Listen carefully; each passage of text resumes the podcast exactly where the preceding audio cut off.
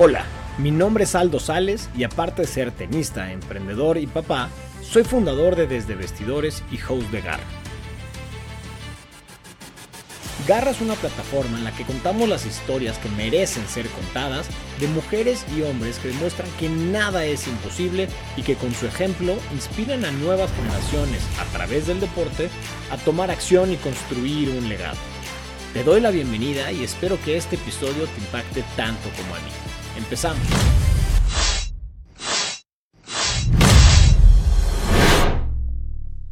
No podía haber mejor manera de inaugurar este nuevo proyecto que con una mujer que vive lo que predica y que con su ejemplo es y será uno de los principales motores para que el deporte femenil tenga el lugar que se merece, en México y en el mundo. Rebeca es periodista deportiva en ESPN cubriendo fútbol americano y tenis, es activista por el deporte femenil y sobre todo campeona mundial de flag football. Nuestra invitada de hoy es Rebeca Landa. Bienvenidos, muchas gracias por estar aquí en un primer episodio de Garra, este nuevo proyecto que me tiene muy emocionado, nos tiene muy emocionados. Y no había mejor manera de empezarlo que con una figura que ahorita van a conocer, alguien que walk the talk, alguien que realmente vive lo que predica y que representa, sin lugar a dudas, un factor fundamental en, el deporte femenil, eh, logrando este equilibrio en México. Y por si fuera poco, también es campeona mundial de flag football. Estoy hablando de Rebeca Landa. Rebeca, bienvenida, muchas gracias. Gracias, qué bonita introducción. es, neta, es neta. No me la esperaba. Muchas gracias. Estoy muy contenta de este proyecto que están empezando y de ser parte de él. Y nada, felicidades por, por lo que están haciendo, por que están haciendo además lo que más les gusta y creo que más gente necesita hacer eso en este mundo. Exacto, así sale bien o no, quién sabe, pero de juégatela, juégatela. Exacto, muchas gracias, gracias por inaugurar Garra. Claro. A mí me, encantaría empezar esta conversación eh, con una de mis partes favoritas eh, y es, me gustaría saber por qué estabas vendiendo barbacoa cuando eres más chavita. ¿Qué te digo eso? ¿Cuál era el objetivo y cómo te fue? A ver, bueno, estaba vendiendo barbacoa porque yo crecí en una casa con un papá y una mamá que creían mucho en mí este, y por lo tanto me impulsaban a yo conseguir lo propio. Entonces, más allá de que me pudieran dar dinero o no, la verdad no sé, no sé la economía de mis papás en ese momento, pero en mi vida siempre fue mucho así como, hey Rebe, ¿quieres algo? Ve y búscalo, consíguelo, eh, trabaja por él. Y aprecio muchísimo que mis papás hayan hecho eso porque llegó un momento en mi vida que dije, wow, el regalo más grande que tengo es esta certeza de que puedo lograr lo que me propongo. Y sucedieron con cositas como esas, como yo, yo empecé a trabajar y a vender barbacoa norteña de lengua de res porque es, buenísima. Porque me quería comprar un carro. Y mi papá nunca nos compró carro, no nos pagaba el celular, no nos pagó la universidad. O sea, como estas cosas que habitualmente el papá hace, insisto.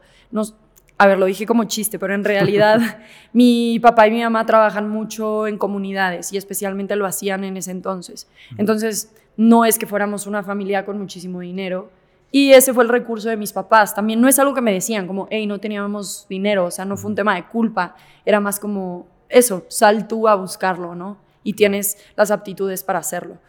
Y siempre apoyándonos, o sea, empecé a hacer barbacoa norteña de lengua de res porque mi papá y mi mamá, los dos son del norte, y mi papá cocinaba en la casa lengua de res los fines de semana. Y entonces eh, yo quería comprarme mi carro y en ese entonces tenía un novio, su mamá tenía una flautería de sabores. ¿Cómo que sabores?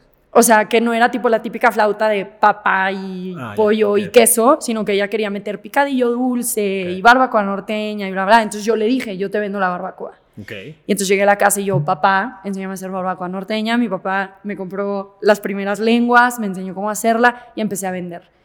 Eh, ¿Cómo me fue? Bueno, al principio muy mal. Vendía como dos kilos al mes y como unos dos o tres años después vendía 30 kilos a la semana. Órale, santa. Pero para ese entonces ya no podía. Ya estaba narrando fútbol americano en la universidad, tenía mi beca académica, porque pues así me pagué la uni.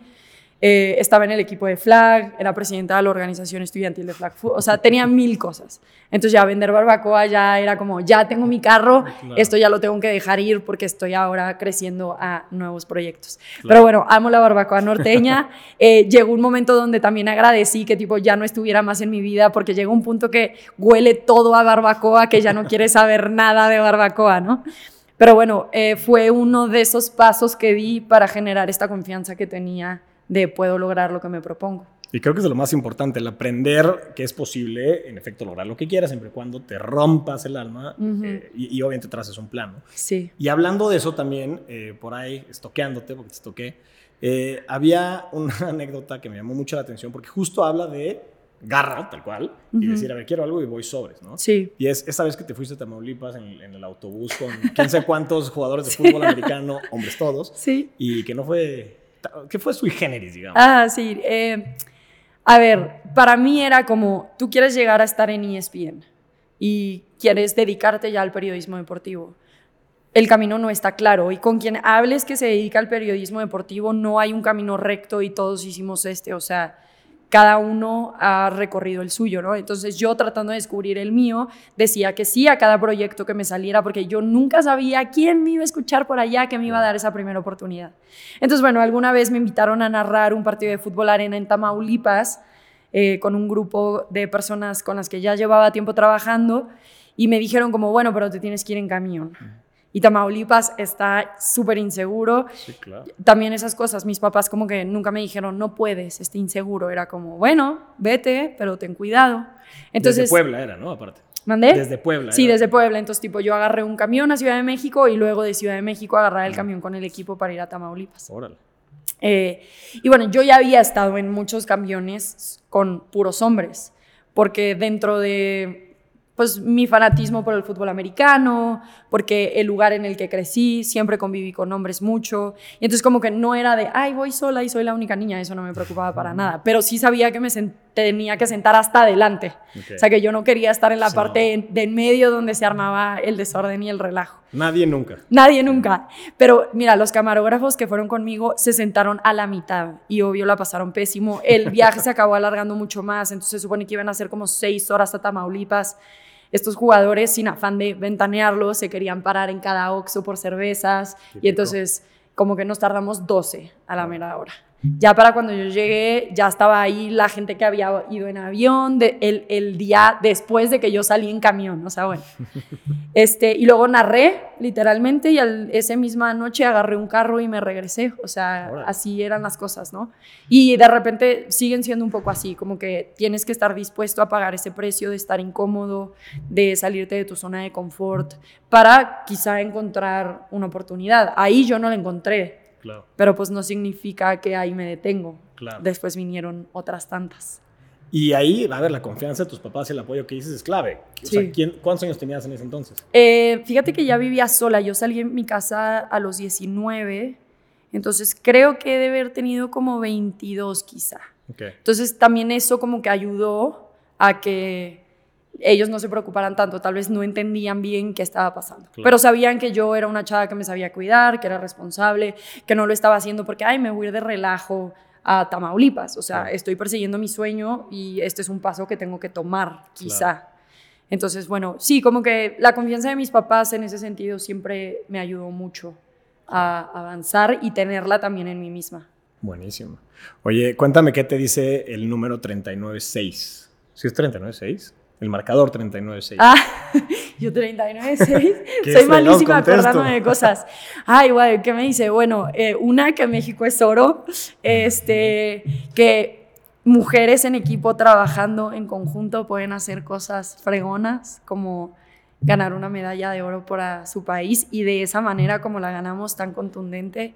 Para mí ese 39.6 es el reflejo de muchísimos años de trabajo, o sea, no nada más fue el periodo entre que perdimos la final del Mundial y ganamos la medalla de oro en los World Games, sino todo el trabajo que se hizo previo también al Mundial. Porque de Panamá 2018 a Israel 2021 pasamos de cuarto lugar en el mundo a segundo lugar en el mundo por nada. Y entonces como que fue mucho tiempo de trabajo durante esa pandemia. También me habla muchísimo de resiliencia, del trabajo que hemos hecho en conjunto, toda la federación, me refiero a mis compañeras de equipo, nuestras familias, nuestros entrenadores, nuestras parejas, eh, los mismos coaches de la federación. Después que eh, durante ese proceso de pandemia perdimos al presidente de la federación por COVID, tener un nuevo presidente, podernos adaptar a esta nueva filosofía de trabajo. Entonces, nada, es el reflejo como de todo ese esfuerzo que se hizo en conjunto. Eh, y que a la mera hora llevamos el pensar en oro ya algo tangible que brilla y que se puede compartir con el resto de la gente para que crean en eso también. ¿Qué tan importante es la visualización? O sea, desde antes de que iban obviamente a la competencia y resultaban campeonas. ¿Qué tan importante y cómo practicabas tú o, ustedes, el equipo, el tema de visualización? Mira, yo creo que la visualización yo desde muy chiquita la practico y, y, como que hasta inconscientemente, o sea, no era algo que alguien me dijo, oye, visualízate, ¿no? Ahora ya hay mucho más información de eso. Pero de chiquita yo me imaginaba como, ah, wow, me gustó ese movimiento que hizo, por ejemplo, yo jugaba mixto, entonces, que hizo Alex. Entonces, como que lo repasaba en mi mente muchas veces, lo recordaba, lo recordaba y luego me imaginaba a mí misma haciéndolo. Y pues llegaba al campo y era mucho más fácil, ¿no? Ya en cuestión de equipo, pues nos visualizábamos eh, estando muy juntas, muy unidas, nos visualizábamos ganando, nos visualizábamos también creyendo que podíamos ganarle a Estados Unidos, porque quieras o no, siempre que te enfrentas a alguien que te ha ganado anteriormente o que está en la cima del mundo, como que a veces lo más difícil es creértela tú que puedes, ¿no? Más allá de que tengas las condiciones físicas, en el tenis pasa muchísimo, o sea, es este tema de todo el mundo juega bien, pero ¿cuál es la diferencia? El tema mental. Entonces también era eso, la creencia de que podíamos hacerlo y la confianza de que nuestras compañeras habían trabajado lo suficiente para tratar de conseguir eso mismo. Entonces la visualización es muy importante, yo me tomo mucho tiempo, incluso es chistoso porque cada vez que voy a entrenar, pues te ponen un ejercicio. Y antes de hacerlo, yo siempre cierro los ojos y muevo así los pies en cortito, como para imaginarme exactamente dónde voy a poner el pie, hacia dónde me voy a mover. Como que primero me programo mentalmente para después llevarlo a la realidad. Y eso es algo que realmente creo. La realidad eh, inicia en el pensamiento y procede en la acción. Está increíble eso. Además, supongo que te ayuda a tener más seguridad para decir, a ver, ya estoy en el escenario, en el estadio, con las luces prendidas, las americanas enfrente, que no es nada fácil verlas enfrente, las dueñas del deporte, y decir, pues, why not? O sea, claro, why not? Entonces, eso es muy importante. Sí, claro, por supuesto. Eh, y sabes que algo muy importante también para nosotros era, yo lo puedo hacer, ¿no? Claro. Pero pues este es un deporte de equipo, entonces si yo lo hago y yo estoy como, hey, claro que podemos, y el resto de la gente está como, eh, ¿estás segura? Entonces, no. El trabajo mental fue muy importante en todo este proceso. Eh, cuando empieza, digamos, el nuevo presidente de la federación, también integra una psicóloga a nuestro proceso.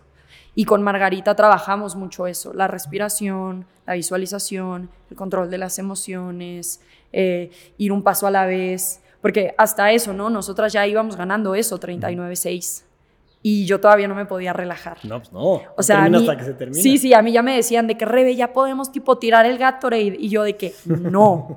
ya podemos lanzar el agua, no. Pero ya quedan dos minutos y medio, me vale. O sea, yo hasta que no vea ese reloj en 10 no me voy a relajar. Pero a ver, entonces ganan, ¿no? Sí. se cumple una meta impresionantemente grande para todas, padrísimo. ¿Se permiten después de ganar estar en la cumbre del Everest y sentarte, bueno, nunca he estado ahí arriba, no sé si te puedes sentar, pero detenerte un ratito y decir, puta, güey, lo logré, qué padre, o, o, en qué momento ya empiezas a pensar en la siguiente meta. Sabes que estuvo, la verdad estuvo duro porque ganamos la medalla de oro. Tenemos ese momentito como de convivencia. Y en eso el presidente de la federación nos vamos. Mm. Y la verdad es que somos bastante disciplinadas. Entonces, por más que yo quería estar con mi familia, mi novio, por más que todas queríamos convivir con la gente que estaba ahí, sí nos dieron chance, o sea, nos tomamos fotos, firmamos autógrafos, convivimos, nos abrazamos todo, pero sí fue como, las quiero ver en el camión en 10 minutos. Y entonces como que, ¡ah!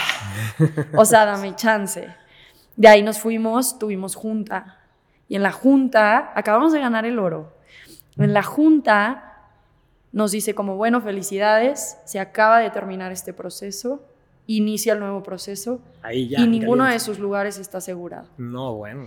Y entonces como que en realidad, pues ¿cómo te vas a permitir celebrar? Me explicó, o sea, ok, celebras, pero al mismo tiempo tienes este sentimiento agridulce, como de, hey, te acabo de dar una medalla de oro, o sea, no me gané ya como mi espacio para el siguiente mundial o para la siguiente competencia. Las que somos veteranas, pues ya sabemos que así funciona y que es next page, luego, luego. Eh, y hay otros que tal vez dicen como que, ah, qué mala onda. Mira, yo no sé si es mala onda o no, pero así es. Después sí, nos dimos el tiempo como de celebrar, pudimos estar con nuestra familia. Ahí es donde es súper lindo porque puedes reconocer el, el, O sea, para mí cuando yo recibí esa medalla de oro y fue un video que como que se hizo, no viral, pero que se, se vio bastante, cuando recibo la medalla y la beso, se, se ven como caen mis lágrimas, es un close-up así como hiper romántico. Y la gente siempre me pregunta, como, ¿en qué estabas pensando? O sea, pues toda la gente que ha estado en mi proceso, porque esa medalla de oro no solo refleja mi esfuerzo, refleja el de tantas estas otras personas. Entonces fue muy lindo después poder compartir. O sea, para mí como que eh, la celebración fue estar con esas personas. Eh, creo que no hicimos fiesta. Al día siguiente, temprano, 6 de la mañana, ya estábamos regresando a México regresamos medio separados, entonces no había tanta gente en el aeropuerto, al día siguiente rueda de prensa, y en eso pues empezamos a ver todo este rush, ¿no? Por lo menos nosotras, el femenil, que pues logramos algo increíble y todo el mundo quería hablar con nosotros, y yo ya estaba en entrevistas desde el aeropuerto y mandando fotos y consiguiendo quién iba a grabar tal cosa y cuándo vas a venir a Monterrey. Y entonces como que disfrutamos ese rush, pero genuinamente tuvimos ese momento de sentarnos juntas a ver el partido hace como dos meses apenas. Ah, y, vivirla, y vivirlo otra vez juntas. Sí, apenas, hace como dos meses. De wow, qué loco, mira cómo hiciste eso, qué increíble. O sea, y volver a revivirlo. Entonces fue un rush muy grande por mucho tiempo que además nosotras honestamente recibimos con los brazos abiertos porque antes de ganar la medalla de oro dijimos, esto es más grande que nosotras.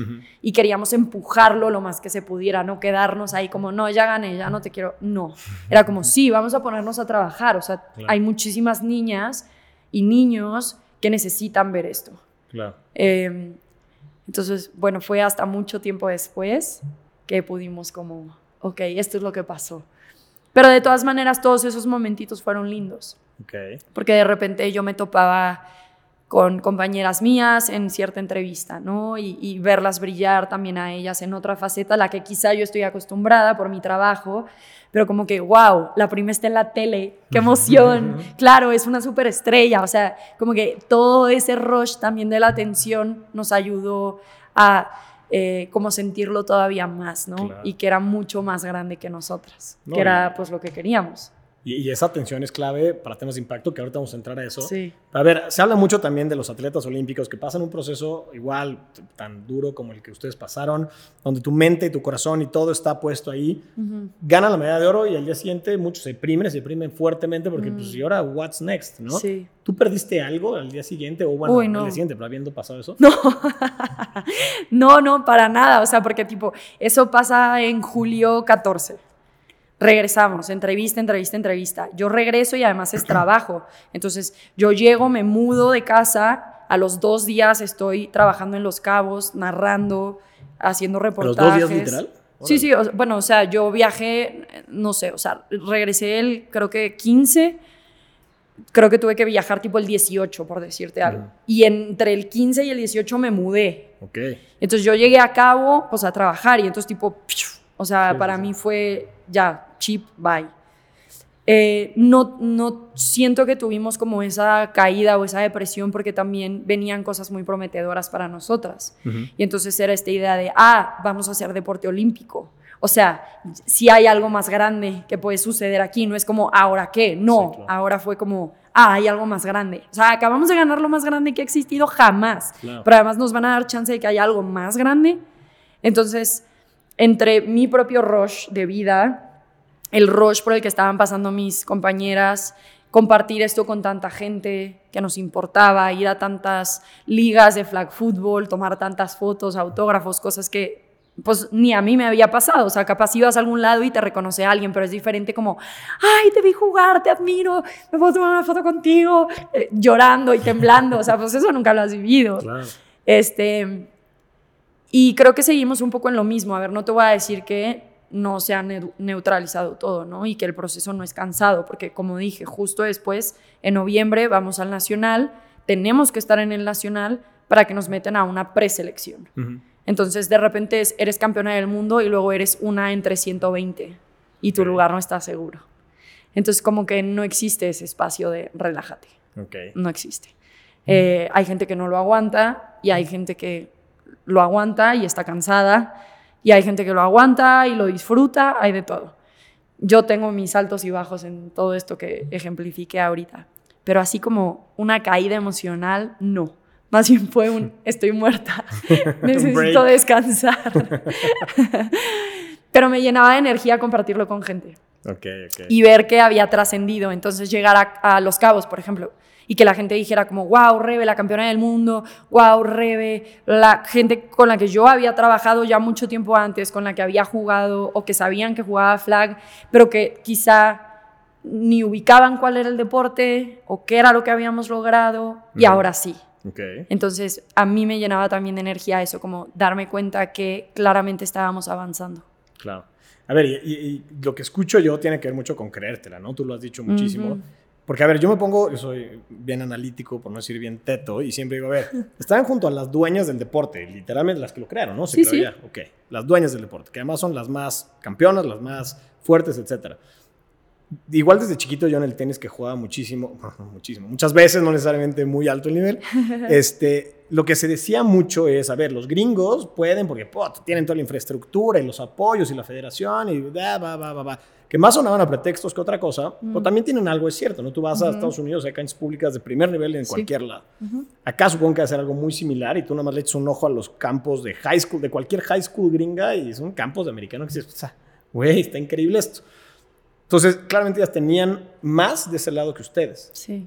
Pero entonces, y les metieron una zapatiza a ustedes a ellas, que no se explica más allá, obviamente la preparación y todo, obvio, pero es un tema mental 100%, ¿no? Sí. Eh, a ver, creo que hay algo mental, sí, y que justo lo que te decía, ¿no? Como brincamos esa barrera de decir, claro que le podemos ganar a Estados Unidos. Y fue un proceso, no te voy a decir que fue de un día para otro y solo en una sala con la psicóloga, o sea, fue este proceso de estuvimos tan cerca en la final del Mundial. Hubo un momento que nosotras íbamos ganando por dos posesiones. Después X, lo que haya sucedido, ¿no? Eh, porque ellas quedan campeonas del mundo, nos invitan al Super Bowl Experience y entonces jugamos un partido de exhibición contra ellas en Los Ángeles. Wow. Y les ganamos. Toma. Y entonces desde ahí es como, esto es una realidad. O sea, ya venimos sintiéndolo y acaba de pasar. No de manera oficial, pero acaba de pasar. Y cuando estamos pensando en oro durante todos esos meses, sabemos que ese oro se lo tenemos que arrebatar a Estados Unidos. O sea, nosotros no veíamos en el panorama a alguien que no fuera a Estados Unidos. Y quizá pudiera haber sido Suiza, o quizá pudo haber sido X alguien más, ¿no? De hecho, cuando Suiza le estaba ganando a Estados Unidos, creo que en la semifinal nosotras teníamos miedo de enfrentarnos a Suiza, porque visualmente nunca nos imaginamos contra Suiza, siempre fue contra Estados Unidos. Entonces, bueno, sí este lado mental de ir escalando y dándote cuenta que estoy súper al tiro a lo que ellas hacen. Y después también creo que, por eso coincido contigo, que hay un hay parte razón en que ellos tienen muchísima preparación y muchísima tecnología y muchísima infraestructura para desarrollar los atletas que desarrollan, pero también hay otras formas de ganar en el deporte. Entonces, a ver, nosotras sabemos que ellas son más rápidas, ellas son más altas, ellas son más hábiles, pero el coach de la defensa siempre dice, nosotros somos más inteligentes y trabajamos mucho más en equipo. Y esa fue nuestra fortaleza. O sea, Estados Unidos metió seis puntos contra la defensa de México. Y es porque la defensa de México es más lista que la ofensa de Estados Unidos y no supieron qué hacer. Entonces, como que yo admiro mucho al coach de la defensa porque él encontró recursos que pudieran jugar en contra de las fortalezas de Estados Unidos, nosotras las convertimos en debilidades.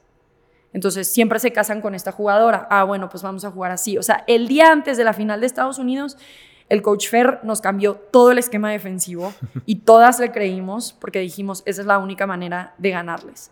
No pensábamos que íbamos a ganar 39-6.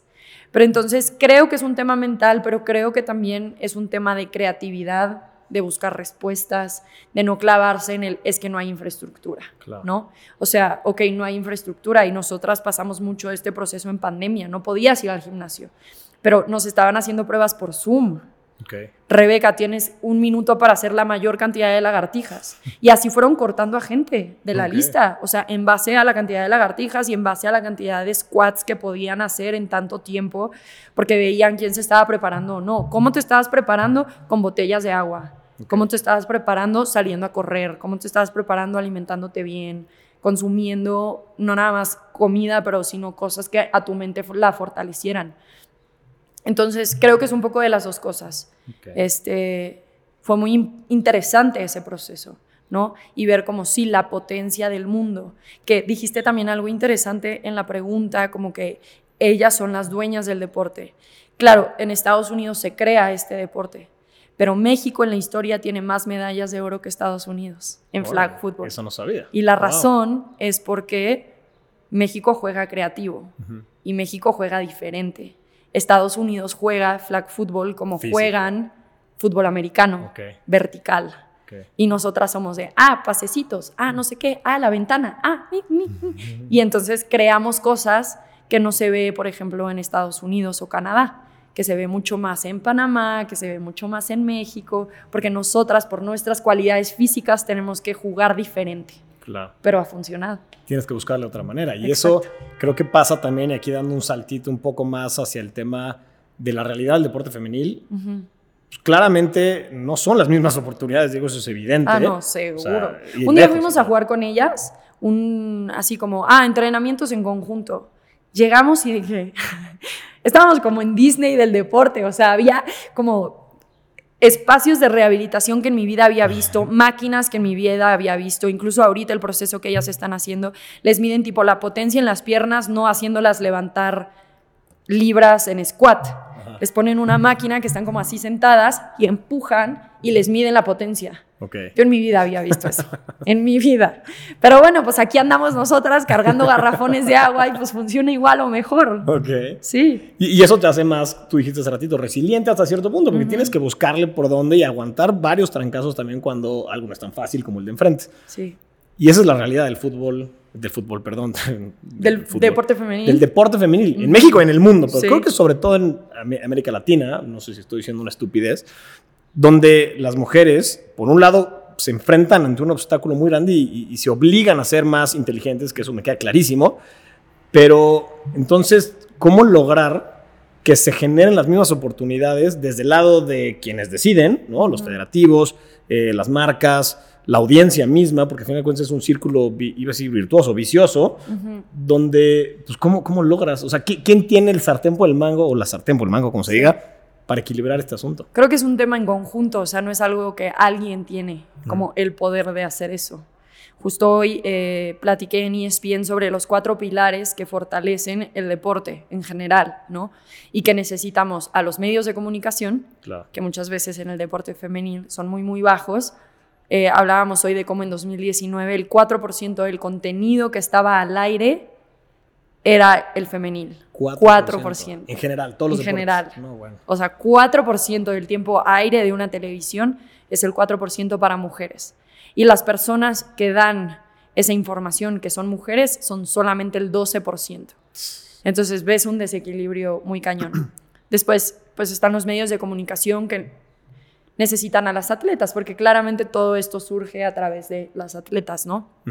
Yo diría que todos estos pilares son importantes, pero sin la atleta literalmente no surge nada, sin el deporte como tal no surge nada. Entonces, bueno, los medios de comunicación, el atleta o la atleta, después están las marcas que necesitan apoyar, impulsar el deporte, invertir, eh, que es lo que vemos también que falta mucho en nuestro deporte, ¿no? O sea, hay mucho dinero que se ha invertido para el fútbol varonil que necesariamente no dan los mejores resultados. te viste muy polite. Muy, para no meternos en temas polémicos, pero eh, te das cuenta que, por ejemplo, las de natación, que acaban de ganar medalla de oro, pues tienen que ir a buscar allá afuera al mundo el dinero para poder irse a competir. Y que no viven para nada como un equipo que pierde constantemente cuando ellas ganan constantemente. O sea, parece que todo está volteado. Entonces las marcas es la otra parte y las federaciones, que muchas veces pues en México por lo menos no hace bien su trabajo, no está ahí presente. O sea, creo que lo hemos visto en las noticias últimamente muchísimo más de lo que generalmente lo vemos, ¿no? Entonces no es que alguien tenga el mango del sartén, es que todos lo tenemos y todos tenemos que poner nuestro granito de arena. Entonces, desde los medios de comunicación comprometiéndose a eh, poner más en sus pantallas a estas mujeres, desde las marcas que estén dispuestos a invertir en esas mujeres, el atleta mismo que ya está trabajando como trabaja y como siempre lo ha hecho a pesar de todos los retos que ya mencionamos, y las federaciones que también tienen que empezar a funcionar mejor, que necesitan el apoyo del gobierno, pero que necesitan votaciones de los presidentes de sus federaciones, que no sea por compadrazgo, que haya algún proceso de selección, que también eh, se haga auditorías de a dónde se va el dinero. Eh, que haya una planeación por parte de cada federación, ¿no? O sea, esa estructura gubernamental, entre comillas, también necesita mucho trabajo. Y puede ser que uno de esos pilares no funcione y aún así las cosas salgan adelante, pero lo ideal sería que tengamos los cuatro. Claro. A final de cuentas, a ver, exacto, los medios mandan y las marcas o el, presupuesto, las marcas junto con los medios acaban dictando qué es lo que se transmite, ¿no? ¿Dónde están los eyeballs, ¿no? A final de cuentas. Sí. ¿Cómo podemos entonces, como audiencia, realmente ser esa demanda real para que un medio, el que sea, diga, ah, no, ok, espérame, me están pidiendo otra cosa que no sea necesariamente fútbol varonil. O sea, ¿cómo lo hacemos? Porque realmente la audiencia no tiene voz, sino hasta que se prueba algo y si tiene éxito o no tiene éxito, entonces ya le cambias. Pero si no se ha probado nada, ¿cómo, o sea, ¿cómo se hace eso? Creo que para empezar, como que lo primero que podemos hacer es apoyar el deporte que ya está ahí afuera, ¿no? Entonces, ok, hay Liga MX, ya sé que es a las 10 de la mañana, o sea, haz tu esfuerzo por prenderlo. Empieza a seguir a esas atletas, porque muchas de las atletas pueden vivir de eso por el dinero que les llega por medio de sus redes. Entonces, si tú le vas a la América, por decirte algo, métete a ver quiénes son las jugadoras de la América femenil, síguelas a todas, comparte sus fotos, comparte sus historias, quiénes son, o sea, todos tenemos un teléfono, todos tenemos la capacidad de darle visibilidad a estas personas que se merecen esa atención que no la tienen, ¿no? Eso por un lado y desde la forma más sencilla, como apoyemos el deporte femenil desde nuestra casa, sentado en un sofá, cambiándole a un canal, deja el deporte femenil que te encuentres. Eh, hay muchísimo deporte femenil, esa es la realidad. O sea, la NBA, por ejemplo, no se ha acabado. Está la WNBA. Préndela, vela. ¿Te gusta el básquetbol? Préndelo. ¿Te gusta el fútbol? Préndelo. ¿Te gusta el rugby? Hay rugby. ¿Te gusta el golf? Prende la WPGA. Este ¿Te gusta el fútbol americano equipado? Hay equipado de mujeres. O sea, para mí ya hay en casi todo. ¿Te gusta la UFC? Hay UFC de mujeres. O sea, ya no hay excusa, ¿me explico? Si te gusta el deporte, entonces haz ese esfuerzo de aprender también para ver el, deporte femenil. Te va a acabar gustando, o sea, porque son extraordinarias deportistas, para empezar. Y después también he visto muchos casos, por ejemplo, se da más en Estados Unidos, pero existe esta expectativa de, hey, quiero ver al equipo femenil. Claro. Todas las televisoras tienen redes sociales. Tú sabes que está jugando otra vez, digamos, el América y no lo encuentras en tu programación, le escribes a la televisora, hey, son las 10 de la mañana, ¿por qué no están pasando el O sea, a mí mil veces me escribe la gente para reclamarme por qué no está en la tele el partido de Carlitos Alcaraz contra Jud no sé quién. Lo mismo tienen que hacer con las televisoras, ¿por qué no está el partido tal? Exigirlo. Y entonces eso es lo que creo que la gente puede hacer, comprar el merch de las jugadoras, este, comprar boletos al estadio, apoyar las marcas que apoyan el deporte femenil. Este, si hay un deporte que viste que está apoyando a eh, otra vez la América, bueno, compra de esa cerveza. Si estás viendo que en el súper está este recipiente de plástico para guardar comida, que es el que está apoyando a las atletas de natación artística, compra eso. O sea, también apoyemos a las marcas que apoyan. Claro. Eso desde nuestra trinchera, nada más. Me gustaría preguntarte, Rebeca, ¿qué es éxito para ti? ¿Cómo lo defines? Uy, ay, es muy difícil, eh, pero creo que sería como que esa semilla que tú siembres en el mundo continúe, estés tú o no. Entonces, por decirte algo, para mí sería un éxito si hoy yo salgo de ESPN, pero llega otra mujer narradora. Entonces sabría que el esfuerzo que yo hice no fue en vano, ¿no? Eso sería ganar para mí, sería como éxito. Legado. Una victoria. Sí, pero no legado en el sentido personal, sino en el legado que trascienda y que favorezca a otros. Entonces, por ejemplo, un poco nosotras, ¿no? Está proyectado a que el flag football llegue a Juegos Olímpicos Los Ángeles 2028. Para ese entonces yo voy a tener 37. Quizá ni llegue a jugar. Pero aún así yo hoy estoy haciendo esa lucha para que algún día alguna niña que quizá no conozco tenga esa oportunidad de ser una deportista olímpica en el deporte que yo amé también. sea, pasar la estafeta, o sea, dejar el terreno fértil para Sí. que entonces se pueda pasar la estafeta. Sí, creo que eso sería el éxito. No sé si es algo que se pueda medir. Yo le llamo un poco como el juego infinito. O sea, no es un juego que va a llegar a su fin y voy a decir como, ah, listo, se acabó, gané, éxito. o me llevo esto. No, es como un juego en el que estoy todos los días, en el que solamente se trata de seguir jugando y avanzando y progresando. Y en el que espero algún día voltear y decir, wow, Claro. todo lo que hemos y he hecho eh, eso sería para mí el éxito. El éxito personal, así como tal, no, no, o sea, no sabría ni cómo definírtelo. Son como pasitos. Como que mucha gente antes me preguntaba, Rebe, pero tú ya la armaste, o sea, ya llegaste a ESPN y yo sí, pero ¿y eso qué? Ujú. O sea, hay mil gente que ha entrado y salido de ESPN, o sea, ¿qué voy a hacer con ese espacio? Es lo que importa. Entonces, ay, eres la primera mujer narradora en la historia de un Monday Night Football. Sí, ajá, pero ¿y cuántas van a venir después? Porque pues cuál es el chiste de ser la primera Y la última, ¿no? y la Sí, última, exacto. o sea, eso eh, en- ahí- para mí ahí no está el mérito, o sea, para mí ahí no está el éxito. Está en cuántas más vienen, cuántas más jugadoras de flag van a estar, cuántas van a ser jugadoras olímpicas, cuántas narradoras o cuántas mujeres van a estar en el deporte. Y por lo tanto, cuántas mujeres y hombres van a salir de esos roles de género impuestos y van a seguir sus sueños porque alguna vez vieron a una mujer que le valió madre, hizo exactamente lo que quiso y además lo consiguió. Es que no hay como el ejemplo, a final de cuentas. Ajá. Oye, pero a ver, aquí tratándote de ver, porque es la persona menos egoísta del mundo por lo visto, pero haz un esfuerzo en ser tantito egoísta. ¿Y qué es eso que te gustaría que la gente, una vez que no estés en este plano, dijera que aprendió de ti? Esa una cosa que dijo de Rebeca Landa aprendí. Aprendí. Ok, eso es más fácil. Eso es más fácil. Eh, creo que me gustaría que la gente aprendiera de mí que con pasión y trabajo los sueños se vuelven realidad. Pero hay que estar dispuestos a pagar el precio.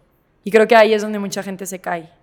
Como que no tienen tanto esta fe de que lo voy a lograr, ¿no? Piensan siempre en qué los va a detener y no en el y si sí. Claro. Piensan más en el y si no. Eh, y entonces creo que eso, o sea, como que a mí me gustaría inspirar a la gente a que eso que los mueve, o sea, yo sí creo que venimos a este mundo con un propósito. Y no significa de, ay, cambiar el mundo. ay, no, es, ¿qué es eso que haces en todo momento de lo que no te puedes desapegar nunca? O sea, en ningún momento te puedes desapegar. Y no me refiero a, ay, ser súper buen deportista. Y ser, no, o sea, te pongo el ejemplo de una tía que tengo. Eh, su propósito es la búsqueda de la conciencia. Ok. Entonces, ella en todas las situaciones en las que está de la vida, siempre está, o sea, como trayéndola a la conciencia, siempre. Y entonces, como que tal vez para la gente es, no, pues yo hacer feliz a la gente con mi sonrisa y entonces lo traducen eso a ser un doctor o lo traducen a ser un comediante o lo traducen a ser un padre o, lo- o sea, ¿me explico? Entonces como que yo quiero que la gente tenga el valor de ir a explotar ese propósito con el que todos venimos a la tierra. Y que crean en eso porque ahí es donde verdaderamente creo que está la felicidad, o sea, incluso en esos momentos muy difíciles, porque yo hago lo que me gusta, pero también la paso muy mal muchas veces. Pero es, eh, eh, es esa cosa que está intrínseca en mí que no puedo cambiar lo que me mantiene disfrutando el camino. Y por eso hace rato que te preguntaba, no perdiste nada después de ser campeona, porque el chiste es disfrutar el proceso. Claro, Claro, no- total, total. Y ganes, pierdas, el proceso es lo que importa. Eh, seas la primera o la segunda o la quinta o nunca seas, el proceso es lo que importa. O sea, la gente está muy enfocada siempre en la meta. Claro. Esa es la cosa. Y por eso es como, ah, no cumplí mi sueño, pero es que no se trataba de cumplir tu sueño, era, era de vivirlo. Y lo viviste, o sea, lo, exploró- lo exploraste, lo buscaste. Está más ahí para mí. Claro. Este, y eso creo que es lo que quisiera que la gente se llevara de mí como pasión. O sea, sal, haz, trabaja por eso que ya está en ti. Pero trabaja para que exista el espacio donde lo puedas explotar, donde lo puedas vivir al máximo potencial. Y no hay mejor manera para ilustrar, ilustrar estas palabras que con el ejemplo como ya lo tienes. Entonces, Pues como trato. Hay que, hay que Sí. vivir lo que se predica, si no... Bueno, trato, obviamente, sí, y no siempre es fácil, la verdad, mil veces me equivoco, mil veces no hago las cosas que digo que voy a hacer, eh, porque estoy muy lejos de ser perfecta, pero sí trato de ser una persona coherente, o sea, de decir, hey, ¿cómo puedo mejorar hoy? ¿Cómo puedo hacer esto más hoy? Y en, en, mi propio proceso me he ido encontrando a mí misma. O sea, esto que yo te digo a ti no era algo que sabía hace un año. Claro todo este proceso de ganar la medalla de oro, cómo la hicimos, con qué mujeres, qué aprendí de ellas, qué escuché, que me di cuenta que me brincaba a mí, que me interesaba, cuál era el mensaje que quería comunicar, qué cosas me hacían que se me cortara la voz, que me daban ganas de llorar de la emoción. O sea, todo eso es mi señal de estoy en el lugar correcto, porque estoy viviendo, o sea, siento cómo palpita mi corazón. Em, entonces trato de mantenerme en ese espacio y me gustaría que mi regalo al mundo fuera que más gente se atreviera a ir a buscar el suyo. Venga, nada más y nada menos. Perfecto. Oye, a ver, para ir cerrando y respetar tu tiempo, me gustaría hacerte dos preguntas. Haces todo y todo lo haces bien, aparentemente. Entonces, uno, me gustaría saber si tienes alguna rutina mañanera de performance, de productividad o, o nada más freak pero ¿tienes alguna rutina que sigas religiosamente? No, para nada. No soy persona de rutina, soy persona de feeling. Okay. Y además no soy una persona mañanera, entonces si tú me pones a hacer cosas en la mañana de mucha exigencia, es como no va a pasar. a menos que sea la selección y entonces sé que no tengo de otra y ya está. Pero si tú me dices, bueno, ¿a qué hora prefieres entrenar? Yo soy mucho más nocturna. Entonces, o sea, mi constante, eso sí, es planear mi día. Entonces, la noche anterior reviso qué tengo que hacer mañana y hago un plan literalmente de por dónde voy a empezar y qué voy a hacer después y qué voy a hacer después. Y esa lista la muevo durante el día, o sea, capaz sí, ay, me dio hambre antes de que diga desayuno, pero eh, como que siempre tengo muy claro cuál es el paso que tengo que dar hoy. Yo le llamo para construir mi imperio. O sea, yo creo que los imperios se construyen un ladrillo a la vez y para mí ese es el día. O sea, yo no me enfoco en, ay, quiero tener un castillazo, pero wow, qué enorme es este proyecto que tengo. Es más bien como, ok, hoy tengo este ladrillo y dónde lo voy a poner. Y después volteas y es como, madre, ya llevo cuatro paredes y una cúpula y las escaleras. O sea, entonces, para mí es todos los días construir ese imperio y la forma en la que lo hago es, pongo primero las cosas que no son negociables, tipo, tengo que entrenar, tengo que comer bien, tengo que eh, dar gracias, tengo que tomarme ese momento para decir qué fue lo que más me gustó de hoy. Y después es como, ah, tengo entrevista y tengo que hacer esto y esto y esto. Y estos son movibles y estos no. Entonces, esa es mi rutina, básicamente. Pero esa rutina ya dentro del día se puede ir ajustando y moviendo por lo mismo, que soy más como fluir y sentir. Que eso te tengo que aprender, porque yo soy cuadrado y no me puedo mover de ahí. Entonces, ahora que me dices, digo, sí funciona. Muy bien. bueno, si a ti te jala eso, también está bien. O sea, nada más que yo me puedo atorar 40 veces si veo, dice, leer noticias y ahorita mismo no tengo concentración para leer noticias. Entonces, mejor, ¿qué tengo ganas de hacer? Ah, pues algo más artístico. Bueno, editar fotos, por decirte algo. Y ya después me encargo de leer noticias. suena más lógico, la verdad, más inteligente. Sí, sí. Oye, y para cerrar me gustaría hacerte una última pregunta, que creo que ya más o menos se contestó, pero me gustaría saber cómo vives tu vida con garra. ¿Cómo vivo mi vida con garra? Eh, fíjate que es curioso que me preguntes eso, porque la palabra garra fue mi palabra del año pasado. Y la manera en la que fue mi palabra es porque tengo un entrenador de backs defensivos que además es medio coach también de vida. Y entonces como que él nos pedía que escogiéramos una palabra que iba a ser como nuestra flecha eh, en ese entonces. Y a mí como que me faltaba motivación un poco, ya estaba muy cansada del proceso de Israel y entonces tenía que hacer todo este proceso nuevo de World Games y decidí que mi palabra iba a ser garra eh, y, la definí como ese esfuerzo extra que te hace cruzar la línea que crees que era tu límite. Ok. O sea, dices como, ya, hasta aquí llegué. Y luego, ah, pero si tienes garra vas a darte cuenta que una más, que una más era mi frase de Panamá. Porque ser Roger es muy cansado. Y yo, tipo, bajaba dos kilos de agua por partido. y en eso tienes que rochear otro partido. Y yo nada más decía, venga, una más. Y otra vez, venga, una más. Y venga, una más. Y acababan siendo 50 tal vez, pero yo me enfocaba en esa una más, la de corto plazo. Entonces, bueno, para mí la garra era eso, como, este es mi tope, lo voy a llevar un poquito más arriba. Y un poquito más arriba. Y creo que eso es como lo traduciría a la vida normal, a la vida cotidiana, como todos pensamos que tenemos un límite de paciencia o tenemos un límite de capacidad o tenemos un límite de esfuerzo o tenemos un límite de lo que sea. Y la garra para mí es decir, ¿cómo puedo llevarme tantito más arriba para ser mejor? Y no, no, no mejor que el otro, o sea, mejor que yo. Claro. Es ese compromiso, es esa autorresponsabilidad que tengo conmigo misma. Entonces creo que así lo definiría en el día a día, es eso, ¿no? Rebe, ¿cómo puede ser en este partido como narradora mejor que en el partido anterior? ¿Cómo te puedes preparar mejor? Eh, con mi pareja, con Facundo, es con quien más me cuesta trabajo, pero cómo puedo ser mejor novia, eh, mejor pareja, con mi familia, cómo puedo ser mejor. Es como siempre ir subiendo poquito. Y tiene que ser tipo, la cosa más chiquita, no tiene que ser tipo un súper escalón. Pero con que subas tantito, mejores tantito, eso para mí es garra, ese esfuerzo extra que das por competir contigo misma me encanta y me la llevo de aprendizaje. Ya vi claramente el concepto de garra es mi filosofía de vida. Ah, sí. Pero esta definición no la había escuchado y me fascina. Ah, ¿no? ¿Cuál es tu definición? No, a final de cuentas es, a ver, por ejemplo, yo soy fan de Nadal, soy fan, pero tengo una obsesión. O sea, ya, está raro, la verdad. Pero bueno. Y, justo lo que más le admiro es esa garra de cómo no hay una maldita bola que vaya a dejar pasar, ¿no? O sea, oye, vas ganando 6-0, 5-0, 40-0 y vas a pelear, vas a romperte el alma por llegar a la última bola. Sí. Entonces, y tú lo mencionaste hace ratito, no hay que festejar porque esto todavía no termina. Entonces, como que lo tengo que ver así y chances más competitivo mi, mi ángulo, el ángulo del, desde el que lo veo, pero es eso, es, oye, ¿por qué vas a pararle aquí o por qué vas a aflojar acá?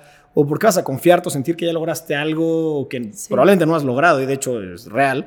Entonces, como que yo lo veo así, luchar todos los días, eh, obviamente inteligentemente, pero más bien lo veo así. Pero esto de uno a la vez es más inteligente y lo acabas de decir hace rato, entonces me falta más esa parte.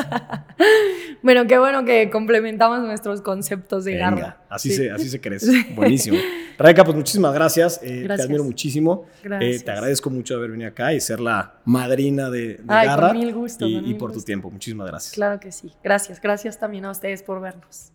Esta fue una historia más de Garra, una producción de Desde Vestidores. Síguenos en Instagram y TikTok como arroba desde vestidores y no olvides suscribirte al canal de YouTube para recibir todo el contenido sobre el backstage del deporte mundial que publicamos cada semana. Muchas gracias y nos vemos en el próximo episodio.